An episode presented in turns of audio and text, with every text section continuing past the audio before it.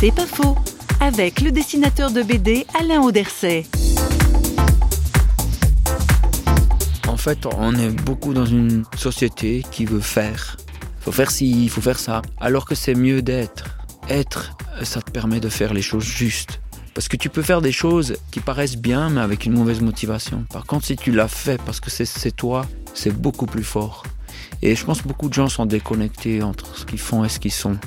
Et en prenant du temps avec Dieu, bah forcément, tu parles directement avec celui qui t'a fait, celui qui te connaît vraiment, pas la personne que tu penses être ou que les gens ont dit que tu es. C'est une personne qui t'aime sans condition, pas parce que tu as fait ci ou parce que tu été sage ou comme ça. Et donc là, tu t'approches vraiment de, de la source, tu t'approches de l'essentiel. C'est pas faux, vous a été proposé par Parole.fm.